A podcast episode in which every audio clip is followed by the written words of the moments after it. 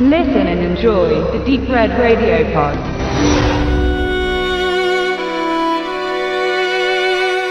Remakes. Sie haben kein leichtes Leben, nicht im Moment, denn fast ausschließlich werden sie immer mit Hohn und Spott bedacht. Bereits weit im Vorfeld, bevor sie auch nur irgendeiner gesehen hat, wird die Qualität und der Sinn in Frage gestellt. Neuverfilmungen von in der Vergangenheit erfolgreichen Werken sind per se nichts Schlechtes. Mit jedem Jahrzehnt entwickelt sich die Technik weiter und Stoffe, die vor beispielsweise 40 Jahren noch nicht optimal umgesetzt werden konnten, können durch modernere Möglichkeiten authentischer dargestellt werden oder finden sogar in einer neuen politischen und gesellschaftlichen Epoche gänzlich andere Ergebnisse. Würde sich jemand über David Cronenbergs Die Fliege beschweren, über Scarface von Brian De Palma, James Camerons Titanic? Nur wenige prominente Beispiele für Remakes, die heute als Klassiker, Meilensteine oder Kassen- und Trophäenhits gelten. Es war nur eine Frage der Zeit, dass ein so großes Werk wie Ben Hur, geschrieben von General Lou Wallace,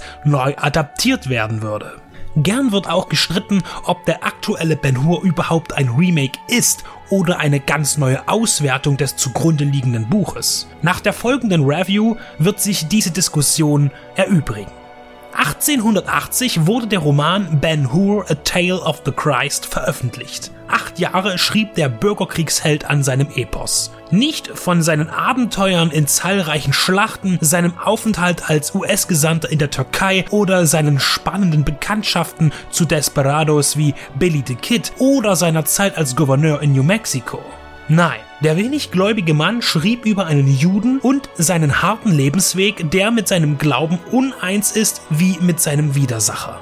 Das Buch lehrte nach Erscheinung der Bibel in den Druckereien das Fürchten. Ben Hur wurde ein weltweiter Bestseller.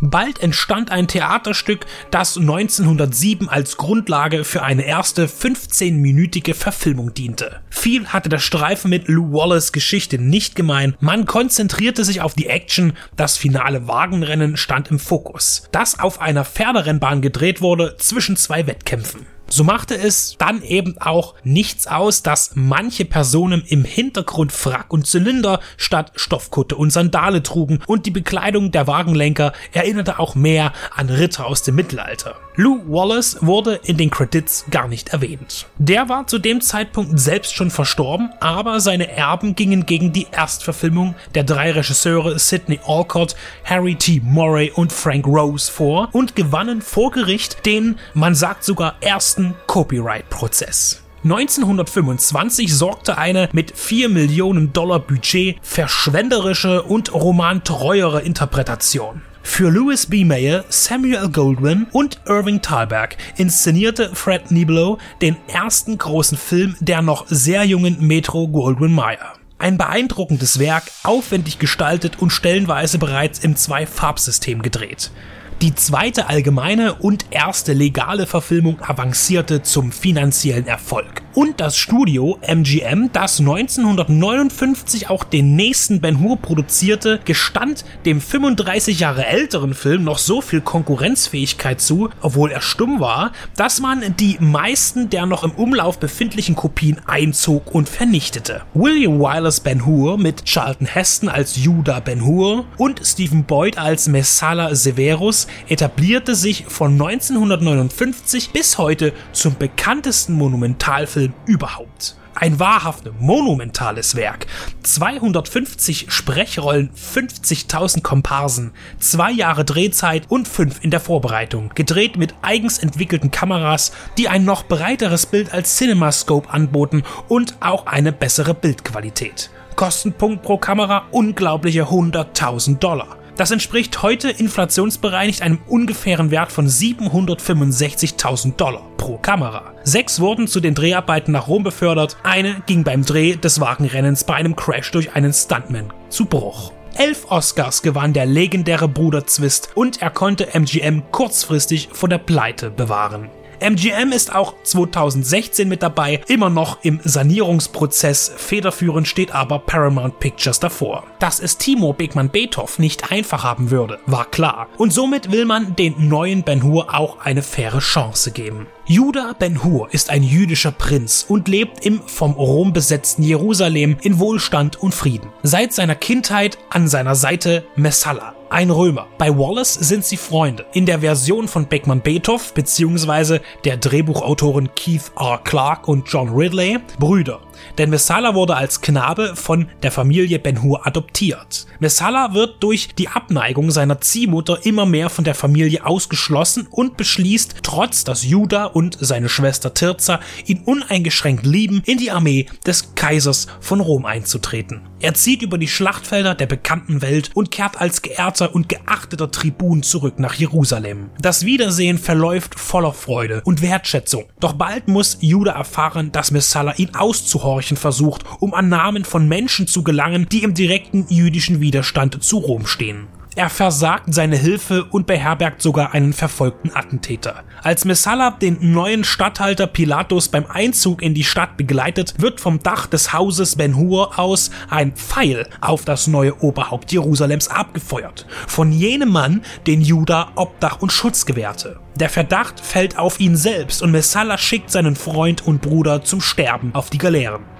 Im Übrigen ist diese Bestrafung historisch absoluter Quatsch. Auf militärischen Schiffen ruderten bezahlte Fachkräfte. Ein demotivierter, unterernährter und ständig geprügelter Sklave wäre bei einer Seeschlacht ein nicht zu kalkulierender Negativfaktor gewesen. Ben Hurs Mutter und die Schwester ereilen Schicksale, die ihm unbekannt bleiben. Er wird die harte Arbeit als Ruderer überleben und voller Zorn in seine Heimat zurückkehren, um sich an Messala zu rächen.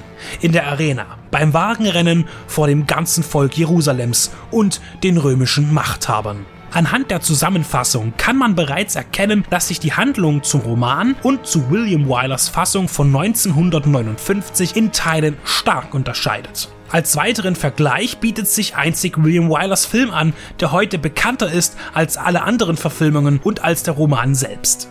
Mit gut zwei Stunden ist Beckmann Beethovs Ben Hur fast ein Kurzfilm. Circa dreieinhalb Stunden ließ man sich bei William Wyler Zeit. Diese Länge ist auch notwendig, um die Größe der Geschichte darzustellen. Wylers Monumentalfilm ist dennoch kurzweiliger und spannend.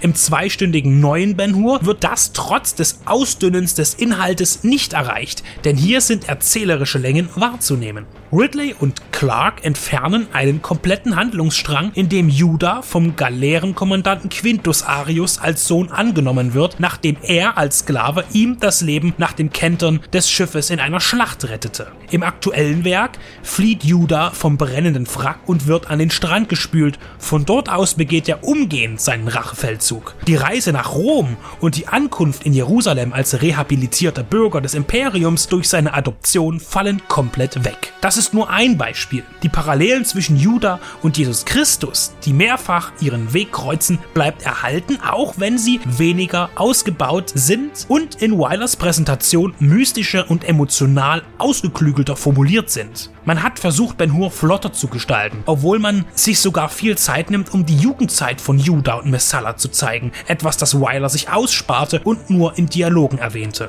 Die Autoren gaben im Interview an, dass ihre Darstellung kein Remake von Weiler wäre, sondern eine Neuauflage des Romans und man verstärkt auf Familie und Religion gesetzt hätte und weniger auf die Rachemotive von Hestons Judah Ben Hur.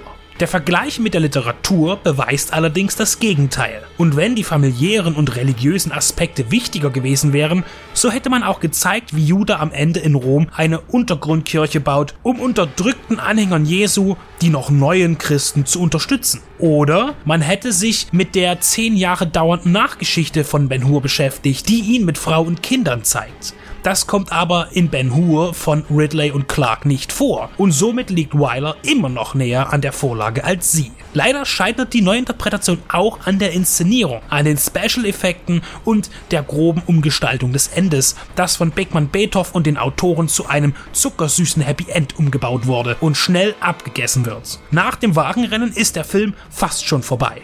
Die Szenerie ist zu schnell beendet.